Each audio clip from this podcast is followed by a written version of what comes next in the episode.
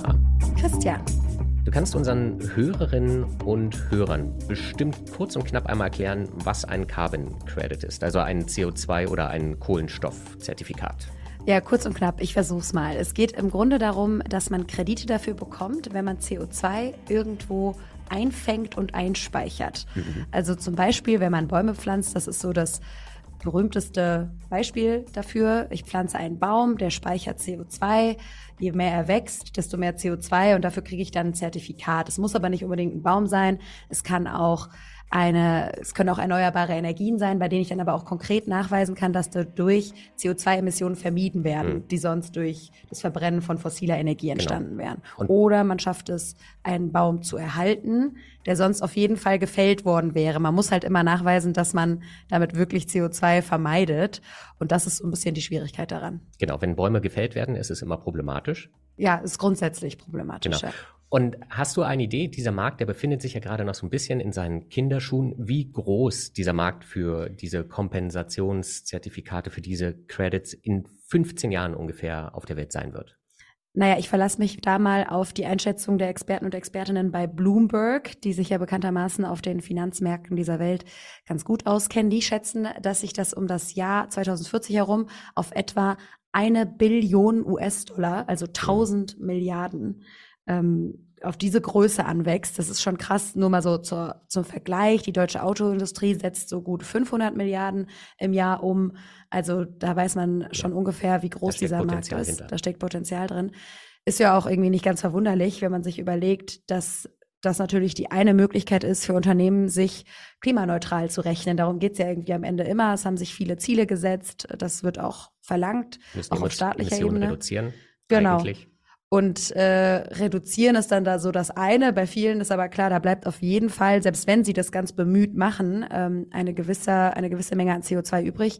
Und die möchte man dann kompensieren. Genau, und wenn man die dann kompensiert hat, dann gibt es auf einmal klimaneutrale Unternehmen, wie es immer so schön heißt. Mhm. Und da sind dann in diesem Markt, da sind alle mit dabei. Ich habe mal aus unterschiedlichen Artikeln eine Liste zusammengetragen. VW macht mit, Gucci, Disney, Netflix, Nestlé, Porsche, SAP, Bayer, Shell, Air France, McKinsey und so weiter und so fort. Also diese Liste ist beinahe unendlich. Die kaufen diese Zertifikate bei unterschiedlichen Anbietern und Projekten auf der ganzen Welt ein um eben ihre Emissionen auszugleichen. Ja, und der Transparenz halber, ich glaube, ich habe das hier auch schon ein paar Mal erklärt, auch wir machen das. Auch wir. Äh, also, hm. und das gilt eigentlich für jedes Unternehmen, das sich Klimaziele gesetzt hat. Genau. Und das Problem ist nur, je mehr ich über diesen Kompensationsmarkt lese, desto mehr habe ich den Eindruck, dass es sich bei vielen Projekten um Schmu, um Hochstaplerei, Schwindlerei, vielleicht sogar Betrug handelt. Und diese Zertifikate stellt sich dann am Ende heraus, manchmal gar nichts wert sind. Und genau darüber wollen wir heute reden mit Dr. Lambert Schneider, Forschungskoordinator für internationale Klimapolitik am Öko-Institut in Freiburg. Hallo und herzlich willkommen im Klimalabor, Herr Schneider. Vielen Dank, dass Sie sich Zeit für uns nehmen. Ja, vielen Dank für die Einladung. Ich freue mich. Vielen Dank für uns auch. Herr Schneider, die erste Frage. Gibt es denn auf dem Markt für CO2-Zertifikate, auf diesem Kompensationsmarkt, Jetzt mal ganz zynisch gefragt, gibt es da auch Projekte, die das wirklich gut machen, die das ehrlich meinen, bei denen man tatsächlich Emissionen reduziert? Ja, es gibt auch gute Projekte, aber die muss man ziemlich suchen. Und es ist für ähm, Laien, aber auch für institutionelle Käufer echt schwierig, äh, die zu identifizieren.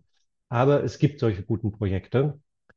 Ein Beispiel vielleicht, ähm, manche Projekte, die zerstören ozonzerstörende Stoffe, die in Kühlschränken und so weiter verbaut sind in Entwicklungsländern.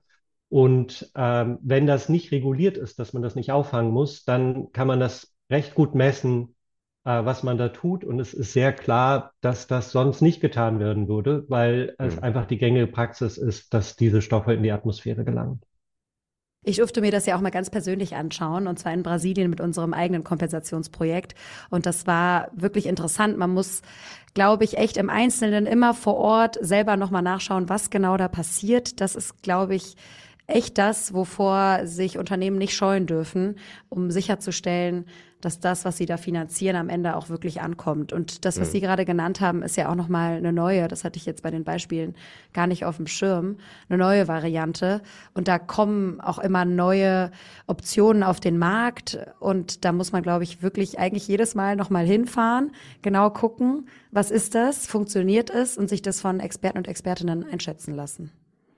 Ja, eine Schwierigkeit ist einfach auch, dass man sehr, sehr viel bei solchen Carbon Credits beachten muss. Ähm, also es gibt sehr viele Dinge, die schiefgehen können. Äh, das Projekt muss zusätzlich sein. Das heißt, es muss wirklich durch die Carbon Credits finanziert werden. Die Minderungen müssen robust quantifiziert werden. Oft werden die massiv überschätzt.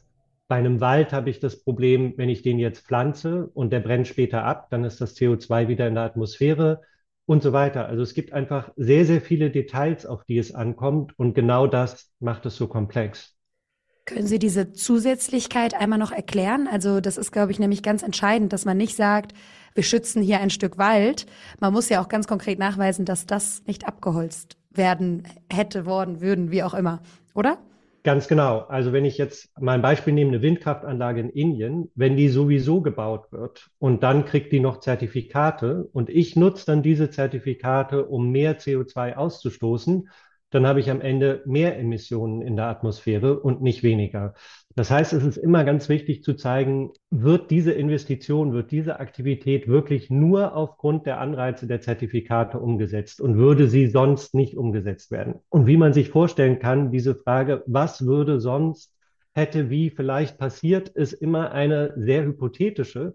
Und die kann man halt nie mit Sicherheit beantworten. Und deswegen gibt es da auch ziemlich viel Unsicherheit.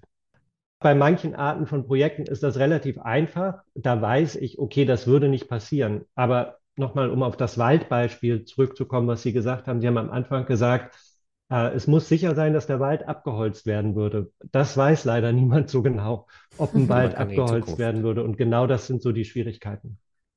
Und genau das ist vielleicht, wir haben jetzt schon gehört, es kommt auf die Details an. Wir haben viel äh, Konjunktiv, hätte, wäre, wenn und aber. Und komplex. Vielleicht fangen wir einfach ganz am Anfang an, nämlich mit dem Wald. Es gab ja im Oktober eine recht bekannte und große Recherche des New Yorker, der dieses Problem verdeutlicht. Und zwar über das Kariba-Projekt in Simbabwe, das, bei der diese ganze Branche eher nicht gut wegkommt.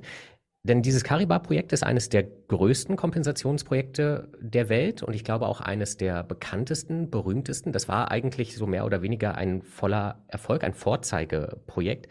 Und jetzt hat sich aber herausgestellt, dass viele CO2-Kredite, die dort an Unternehmen verkauft wurden, wertlos sein sollen. Und zwar nicht, wenn ich das richtig verstanden habe, bitte korrigieren korrigieren Sie mich sofort, falls ich jetzt Blödsinn erzähle, weil zu viele Bäume gefällt wurden, sondern weil im Vergleichswald zu wenige abgeholzt wurden. Habe ich das soweit korrekt verstanden? Ja, also bei diesen Projekten zur Vermeidung von Abholzung ist ja immer diese Frage, ich habe jetzt hier einen Wald und den schütze ich und ich ergreife so Maßnahmen, aber wann würde der denn jetzt abgeholzt werden? Und ein Ansatz ist, dass man dann eben Vergleichsgebiete heranzieht, also so eine Art Kontrollgruppe, äh, wie auch in der Medizin, dass man sagt, okay, man beobachtet, was passiert woanders und wird jetzt in meinem Gebiet weniger abgeholzt als woanders. Und was da vor allem schiefgehen kann, ist, dass man sich ähm, ganz komische Vergleichsgebiete rauspickt, ähm, die irgendwie gar nicht repräsentativ für das Projekt sind äh, oder solche Sachen. In diesem Fall war es tatsächlich einfach so, soweit ich das verstanden habe, ich bin jetzt auch nicht stark in dieses Projekt involviert, dass die Performance des Projekts einfach auch nicht so gut war im Vergleich zu dem Rest, sondern ähm, dass sich das eigentlich in der Projektgebiet sehr ähnlich verhalten hat wie in den äh, Vergleichsgebieten. Und deswegen haben die zu viele Zertifikate ausgegeben. Also bei diesem Caribar-Projekt standen am Ende des Tages, ich glaube, es wird zum Abstand von mehreren Jahren immer kontrolliert. Und nach mehreren Jahren hat man festgestellt, bei uns sind genauso viele Bäume erhalten worden wie in dem Vergleichswald. Also an der Anzahl der Bäume hat sich in beiden Projekten relativ wenig verändert. Genau, und sie sind eben vorher dafür ausgegangen, dass der Unterschied größer sein würde. Ja. Und deswegen wurden dann eben zu viele Zertifikate ausgegeben. Wer legt denn das überhaupt fest? Also wer kontrolliert das? Wer sagt, ja. das ist jetzt der passende Vergleichswald? Also wem, wem vertrauen wir diese ja doch wichtige Aufgabe dann irgendwie an. Normalerweise genau. müssten solche Märkte ja reguliert werden von irgendeiner Instanz, auf, der wir, auf die wir uns einigen. Vielleicht kann man noch einen Schritt weiter zurückgehen. Gehen wir mal einfach davon aus, wir haben einen Wald. Und es, man könnte ja zynisch auch sagen, lieber Anbieter, wir möchten den gerne abholzen. Wir würden aber vielleicht darauf verzichten, wenn wir Geld mit den CO2-Zertifikaten oder diesen Carbon Credits verdienen können.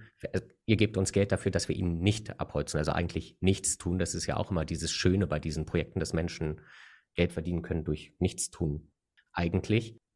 Wenn man jetzt so einen Wald hätte, wo fängt man denn an?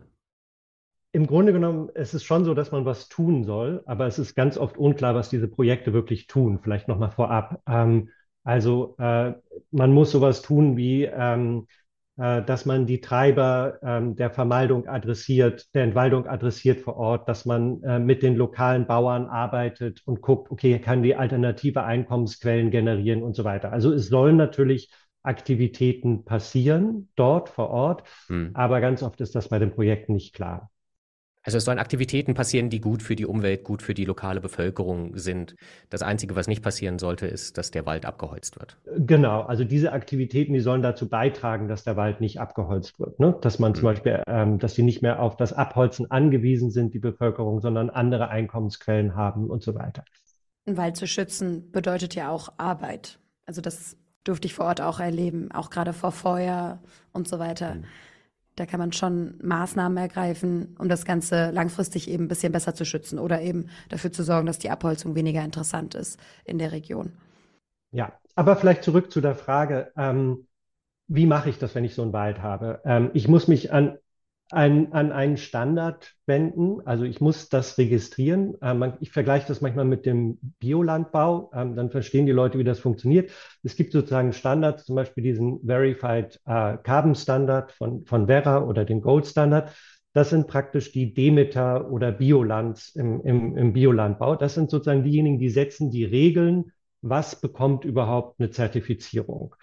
Ähm, ich muss dann ähm, eine Projektdokumentation einreichen, wo ich sage, ähm, ich wende deren Regeln an und habe dieses Projekt und dann kann ich das unter so einem Standard registrieren.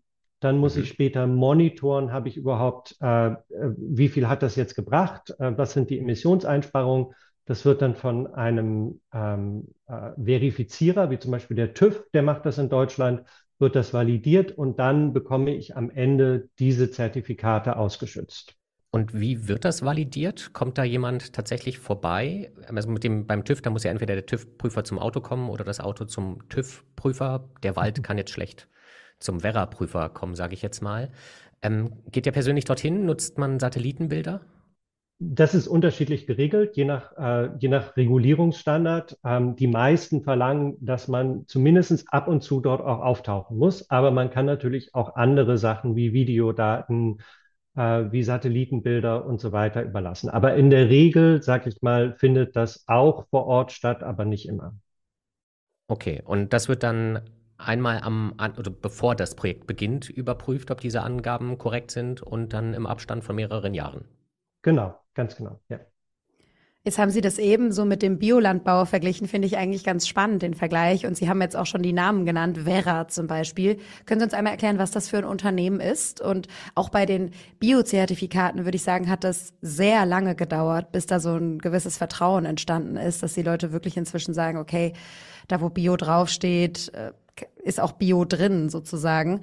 Ähm, sehen Sie das auf diesem Markt auch schon gewährleistet? Ja, definitiv nicht. Äh, wir haben leider wirklich bei den Waldprojekten, aber auch anderen Projekten, wir haben massive Qualitätsprobleme. Also es ist leider so, dass hinter einem Großteil der Zertifikate keine tatsächlichen Minderungen stecken, auch wenn es tatsächlich immer wieder einzelne gute Projekte gibt. Und ich glaube, ein großer Unterschied zu dem Biolandbau ist, dass ich beim Biolandbau relativ objektive Kriterien habe, die ich irgendwie ganz gut überprüfen kann. Ähm, ich darf bestimmte Pestizide, Düngemittel nicht mhm. einsetzen und so weiter. Das sind irgendwie ganz klare Kriterien. Und bei diesem Carbon Credits habe ich halt, bin ich in dieser Was wäre wenn Welt, ja. Und mhm. ähm, in der, in der ökonomischen Literatur nennen wir das Informationsasymmetrie, ja. Das heißt, der Projektentwickler hat natürlich auch immer mehr Informationen als der Validierer oder das Programm. Ja? Ähm, der Projektentwickler weiß genau, ah ja, wenn ich diese Datenquelle nehme, dann sieht das besser aus. Oder ich nehme als historische Referenzperiode mal lieber nicht die letzten fünf Jahre, sondern die Jahre davor, weil da wurde ganz viel abgeholzt. Ähm, ja, ich glaube, in der Wirtschaft nennt man das Bilanzoptimierung.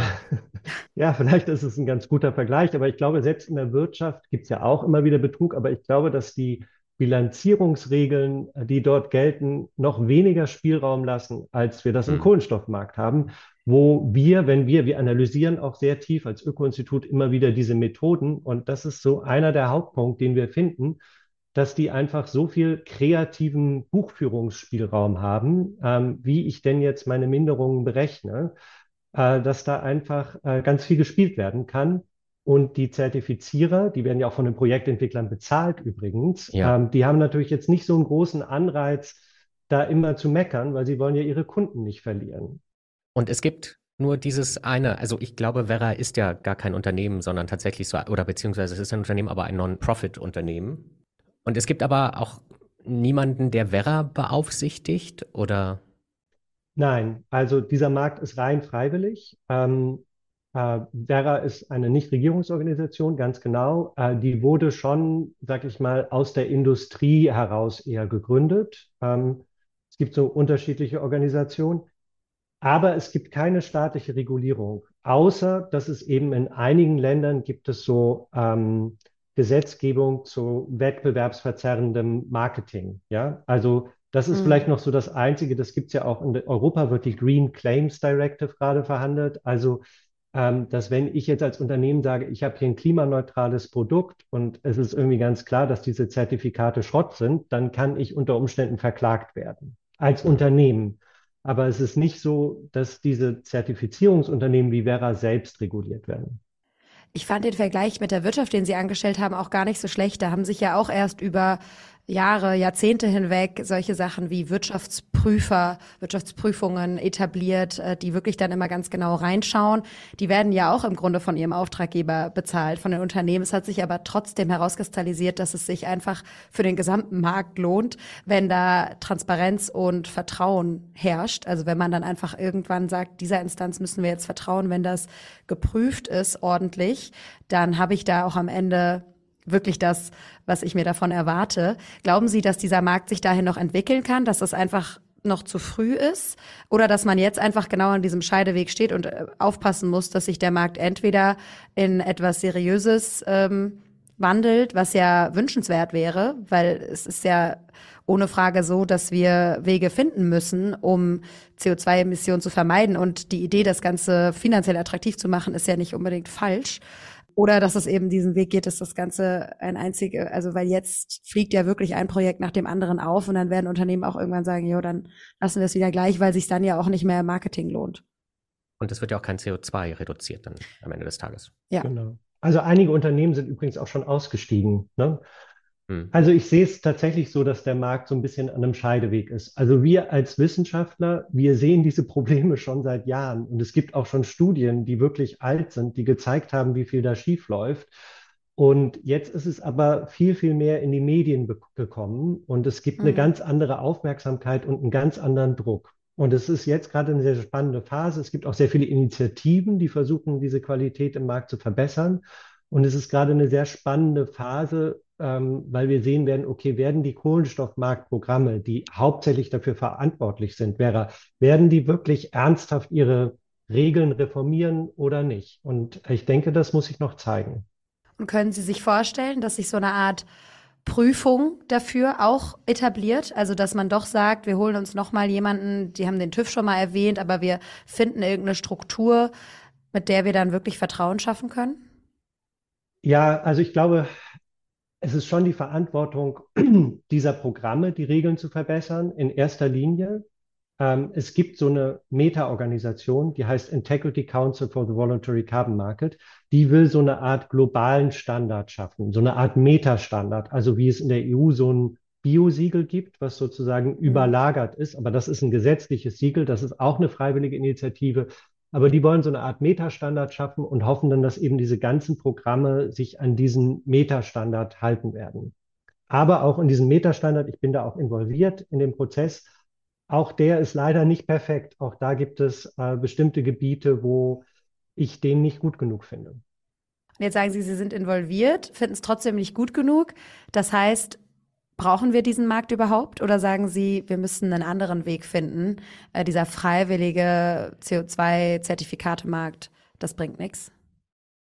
Also ich glaube, wir brauchen in jedem Fall die Finanzierung für den Klimaschutz. Und äh, wir brauchen die von staatlicher Seite, wir brauchen vor allem gesetzliche Regelungen für den Klimaschutz. Das ist das, was uns hauptsächlich äh, aus der Klimakrise bringen muss und wird. Ich glaube nicht, dass freiwilliges Handeln sozusagen kann das ergänzen, aber es kann nicht, es kann nicht der wesentliche Baustein für den Klimaschutz sein.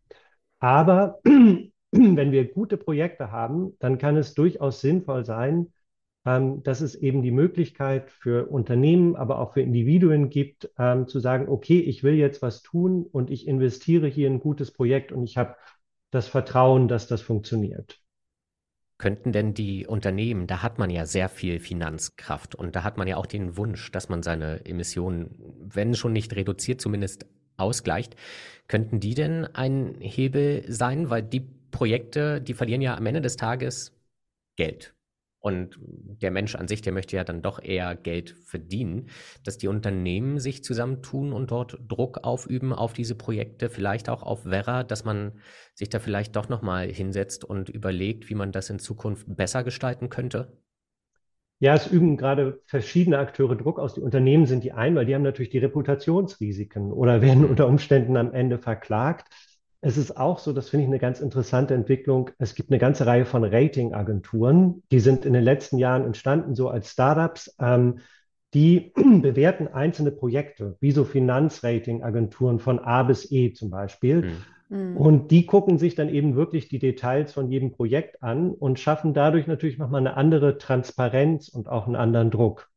Da wären wir wieder dabei, dass sich da vielleicht auch noch eine Art Prüfungsmarkt da entstehen könnte, entwickeln könnte. Ja. Was ja auch nicht immer geklappt hat, wie man bei der Finanzkrise 2008 an den Kreditratingagenturen gesehen hat, aber mehr Transparenz und mehr Kontrolle ist wahrscheinlich nicht verkehrt. Grundsätzlich. Ja. Jetzt gab es noch ein zweites Beispiel. Christian, du hattest das eigentlich rausgesucht. Ich fand das aber ziemlich interessant, was da in Afrika los ist. Genau, jetzt kommt das zweite Problem, dass mehr Kontrolle und mehr Transparenz wahrscheinlich in jedem Falle begrüßenswert wäre. Aber es gibt gerade eine Initiative. Viele dieser Wälder befinden sich ja im afrikanischen Raum. Und deswegen möchten auch die afrikanischen Länder verständlicherweise, glaube ich, ihr Stück vom Kuchen abhaben und eben auch eine neue Wirtschaftsmöglichkeit erschließen, eine neue Branche erschließen. Und äh, mir kommt das so vor, sie möchten gerne so die Wall Street ähm, des internationalen Kompensationsmarktes werden, dieses Carbon Credit Marktes. Und haben sich aber interessanterweise als Partner dafür Belarus ins Boot geholt. Und wenn ich das nicht falsch verstanden habe, kam Belarus mit Wäldern, Projektwäldern ähm, nach Simbabwe, glaube ich, auch gereist, die in Russland stehen. Habe ich das so schon mal richtig zusammengefasst? Ja, ich kenne die Details dieses Deals nicht, aber es ist tatsächlich so, dass es ähm, einen großen Hype oder große Erwartungen von Afrika gibt an den Kohlenstoffmarkt. Und es ist äh, sehr fraglich, ob diese Erwartungen erfüllt werden werden, weil die Frage ist, wer kauft das alles? Also Sie hatten ja vorhin auch gefragt, ähm, wie ist das mit den Unternehmen? Ähm, können die wirklich massenhaft finanzieren? Die stehen natürlich auch im Wettbewerb. Und wenn es mhm. dann irgendwann richtig teuer wird, äh, Klimaschutz zu finanzieren, dann können die auch gar nicht mehr so viel machen, ähm, weil die ja äh, genau in einem wettbewerbsorientierten Markt sind. Und in Afrika, genau, das werden ja auch ähm, zum Teil ähm, Wälder verkauft, also Land verkauft an Kohlenstoffmarktunternehmen, ähm, jetzt in Afrika. Also es gibt da viele Sachen, die fragwürdig sind und wo man sich auch fragen muss, ähm, ist das im langfristigen Interesse der Länder? Sie haben dann zwar ein paar kurzfristige Einnahmen, aber wenn zum Beispiel der Wald wieder abbrennt, dann sitzen sie auf den Emissionen.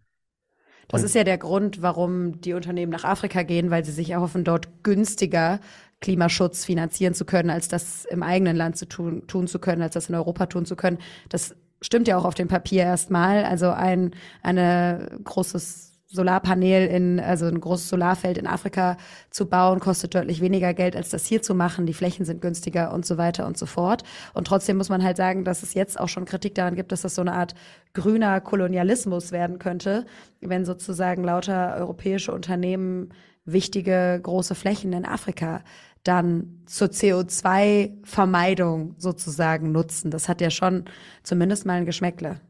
In jedem Fall, in jedem Fall. Ähm, es gibt natürlich auch Akteure, die in Afrika aktiv sind und die wirklich sagen, ähm, wir müssen in Entwicklung investieren und deswegen wollen wir die Projekte da machen. Ne? Also da muss man auch wieder sehr unterscheiden, äh, was passiert da wirklich. Aber es kann natürlich auch gute Motivationen oder Gründe geben, zu sagen, wir machen nicht nur hier Klimaschutz, sondern wir wollen auch die Transformation in anderen Ländern unterstützen. Und ich wollte nur noch einmal ergänzen, wenn man sich als afrikanischer Verbund Belarus und Russland als Partner heraussucht, ich kann mir schwer vorstellen, dass Unternehmen wie VW oder Disney, ich habe die Liste nochmal geöffnet, oder Bayer oder SAP gerade Interesse daran haben, Geld über Afrika nach Belarus und Russland zu leiten. Ich weiß auch nicht, ob das rechtlich möglich wäre. Und dann hat man ja wieder dieses zweite Problem bei diesen russischen Wäldern. Ich glaube, auch hier wieder der, also ich hoffe, ich habe das richtig verstanden. Das sind ja wieder Wälder, bei denen eigentlich keine Gefahr besteht, dass sie abgeholzt werden. Ja, das kann ich jetzt nicht wirklich beurteilen, aber Russland hat jede Menge fragwürdige Zertifikate unter dem Kyoto-Protokoll ausgegeben, aus allen möglichen Aktivitäten. Äh, in diesem Fall von dem Deal ist mir total unklar, wo diese Zertifikate eigentlich herkommen, weil unter dem Kyoto-Protokoll hat Russland überhaupt keine Waldzertifikate registriert. Auch unter Vera gibt es eigentlich kaum Waldprojekte in Russland. Also äh, ich habe wirklich keine Ahnung, was das für ein Deal ist und äh, was ja. hinter diesen Zertifikaten steckt oder ob das eigentlich nur heiße Luft ist. Ja, und Sorge bereitet dann aber natürlich wieder, wenn man im gleichen Atemzug liest, bei dieser Konferenz in Afrika, wo dieses Projekt mit Belarus und Russland vorgestellt wurde, Vertreter von Vera und Berichten zufolge auch von Deutschland, auch von den USA, auch von Großbritannien anwesend waren. Ja, es kann natürlich gut sein, dass das äh, ein anderes, größeres Event war, ähm, wo sozusagen über Klimawandel und in Afrika, ich weiß nicht, ob das die African Climate Week war, ähm, aber mhm. es gibt ja ab und zu so größere Events und dann sind natürlich alle da und dann wird ein Projekt dort vorgestellt. Das heißt aber natürlich nicht, dass alle damit einverstanden sind. Also da kenne ich jetzt die Einzelheiten nicht, aber würde ich auch nicht überbewerten. Aber das ist ein Projekt, wo man eigentlich, meine Meinung zumindest, schon sagen kann, das wäre der falsche Ansatz, das so zu gestalten. Ja, also alle Informationen, die man zu dem Projekt hat, klingen erstmal sehr fragwürdig. Okay. Vielleicht können wir ja mal darüber sprechen, was der richtige Weg wäre, weil wir haben, Sie haben es schon gesagt, Herr Schneider, wir befinden uns irgendwie an einem Scheideweg bei, bei diesem Markt. Wir brauchen aber das Geld für den Klimaschutz, also die Finanzierung muss auf jeden Fall da sein. Was könnten Sie sich denn vorstellen, wie das so laufen könnte, dass es am Ende alle profitieren. Also in erster Linie das Klima oder der Klimaschutz oder wir, die wir auf diesem Planeten leben wollen, ähm, aber dann eben auch äh, Menschen vor Ort, die dadurch vielleicht eine neue Wertschöpfungskette bekommen. Also die Idee ist ja immer, dass man dadurch so ein Gesamtprojekt schafft, von dem alle profitieren können. Also wir brauchen dafür zwei Aspekte. Wir brauchen einmal einerseits die Qualität der Zertifikate. Da spielen all diese Aspekte rein, äh, die ich genannt habe. Und da sind die Standards verantwortlich, aber da können auch andere zu beitragen. Und dann der zweite wichtige Aspekt ist, ähm, wie geht man mit diesem Instrument als Käufer um? Und da gibt es auch ganz neue Ansätze, dass man eben nicht mehr sagt, ähm, ich mache jetzt hier Offsetting, ich bin ein klimaneutrales Unternehmen, weil das halt oft eine missverständliche Kommunikation ist. Denn ich bin ja nicht wirklich klimaneutral, ich stoße ja noch Emissionen aus. Und da gibt es neue Ansätze, die von verschiedenen Akteuren entwickelt werden. Einer heißt Klimaverantwortung. Und äh, das heißt eben, dass ich gar nicht mehr sage, ich bin ein klimaneutrales Unternehmen, sondern ich etabliere mir ein Klimabudget basierend auf meinen Restemissionen, aber es ist ein Budget und das gebe ich für gute Klimaschutzprojekte aus. Gar nicht notwendigerweise mit dem Ziel, ich muss jetzt komplett meine Emissionen ausgleichen. Vielleicht mache ich auch mehr, aber ich gebe mir ein klar definiertes Klimabudget und damit finanziere ich Klimaschutz und unterstütze Projekte und Länder. Aber ich bin deswegen nicht mehr klimaneutral. Das wäre so die Welt, die ich mir wünschen würde, dass wir zu solchen Konzepten kommen und es gleichzeitig schaffen, auf der Angebotsseite äh, wirklich die Projekte zu identifizieren, die gut sind und die wir für eine Transformation äh, zu einer klimaneutralen Welt brauchen. Und an wen würden Sie sagen, muss man sich dann wenden, wenn man jetzt als kleineres Unternehmen oder auch als Privatperson, das machen ja auch immer mehr Menschen, dass sie sagen, ich möchte gerne äh, meine Emissionen ausgleichen, wenn ich irgendwo doch hinfliege oder weiß ich nicht, äh, einen Urlaub mache oder einfach insgesamt. Wie würden Sie sagen, sollte man da vorgehen? Ja, das ist wirklich sehr schwierig. Wir bekommen diese Frage ganz oft und ähm, ich weiß immer gar nicht, was ich sagen soll, weil es ist so komplex, ähm, weil diese Ratingagenturen, die gute Sachen machen, die kosten Geld. Also das kann ich als Privatakteur gar nicht machen. Ich würde sagen, als Privatakteur Es gibt von der Stiftung Warentest äh, eine Bewertung von verschiedenen Anbietern. Es gibt einen Leitfaden vom Umweltbundesamt. Letztendlich ähm, muss ich auch ein bisschen meinem Gefühl folgen und gucken, okay, finde ich dieses Projekt unterstützenswert? Finde ich das sinnvoll? Ähm, vertraue ich dem Anbieter? Ist der Anbieter ähm, ein sehr kommerzielles Unternehmen oder vielleicht auch eine Nichtregierungsorganisation? Ähm, hat das Projekt gute soziale Auswirkungen? Es geht ja nicht nur um Klimaschutz, sondern auch äh, sozusagen um, um, um eine soziale, gute soziale und Umweltwirkung. Das, das heißt eigentlich ähnlich wie wenn ich spenden möchte, ähm, muss ich mich damit auseinandersetzen, an wen ich spende und warum und vielleicht weniger dann so für mich selber überlegen, auch ich möchte mich jetzt gerne irgendwie mit einem guten Gewissen am Ende des Jahres doch nochmal in den Urlaub begeben. Genau. Und ich glaube, es ist auch wirklich gut zu wissen, ich unterstütze ein Projekt, aber ich habe nicht die Garantie, dass das wirklich meine Emissionen ausgleicht. Also diese Rechnung, äh, ich kann jetzt so ein bisschen Geld spenden und dann kann ich gewissensfrei fliegen, die geht leider einfach wirklich nicht auf. Ähm, mhm. äh, genau. Würden Sie aber trotzdem sagen, wer möchte, sollte das tun? Also würden Sie trotzdem sagen, das ist am Ende des Tages eine lohnenswerte Geschichte? Oder sollte man anders, wenn man den, wenn man den Wunsch hat, sich da, weil sonst entsteht ja auch häufig diese Reaktion, ja, das ist doch eh alles Quatsch, ähm, das lasse ich. Also dann lasse ich es ganz. Und das ist ja auch nicht unbedingt wünschenswert, dann um den Klimaschutz zu finanzieren, oder? Genau, also ich finde es halt wirklich wichtig, dass diese Frage, muss ich überhaupt fliegen, in dem Fall, dass ich mir die trotzdem noch stelle, ja, und dass ich mir überlege, okay, dieser, ein, dieser Flug ist mir jetzt wirklich wichtig, den mache ich, aber äh, hier kann ich wirklich mal drauf verzichten. Ähm, das sollte sozusagen nicht davon ablenken. Ähm, das das, das finde ich ganz wichtig. Und dann ähm, ist es, also wenn man denn fliegt, ist es natürlich besser, sich zu engagieren, als sich nicht zu engagieren. Ähm, das ist irgendwie auch ein ganz, äh, ganz klarer Fall wie man sich engagiert, ähm, da gibt es auch immer unterschiedliche Meinungen. Man kann in solche Zertifikate investieren, aber ähm, ich habe zum Beispiel eine Kollegin von mir, die sagt, äh, nee, spende das Geld doch lieber an der NGO. Damit bewirkst du mehr, als wenn du in diese Zertifikate investierst. Also da gibt es sicher unterschiedliche Meinungen, was man denn dann macht und wie man sich denn dann am besten engagiert. Und Zertifikate sind ein Weg, aber auch nicht der einzige Weg.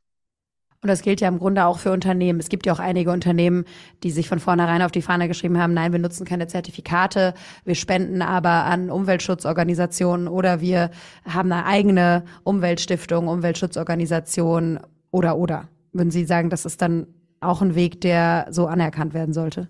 Absolut. Und es ist auch, finde ich, okay, wenn Unternehmen sagen, wir haben noch Restemissionen, aber wir stecken alles Geld da rein, die wirklich runterzubringen und unsere, äh, sozusagen unsere ganze Wertschöpfungskette uns als Unternehmen äh, sehr neutral zu machen. Also es gibt ja gerade auch, sag ich mal, in der Bio-Szene oder so Unternehmen, die sagen, nee, also wenn ich in den Bioladen gehe, dann sehe ich eigentlich keine Klimaneutral-Siegels auf den Produkten. Ja, und das hat mhm. seinen Grund. Das hat seinen Grund, weil viele dieser Unternehmen sagen, nee, das wollen wir nicht. Wir gucken lieber, dass wir alles da rein investieren, dass wir gute Produkte anbieten, die von vornherein zu wenig Emissionen führen durch alternative Verpackungen und so. Und das finde ich halt auch völlig berechtigt.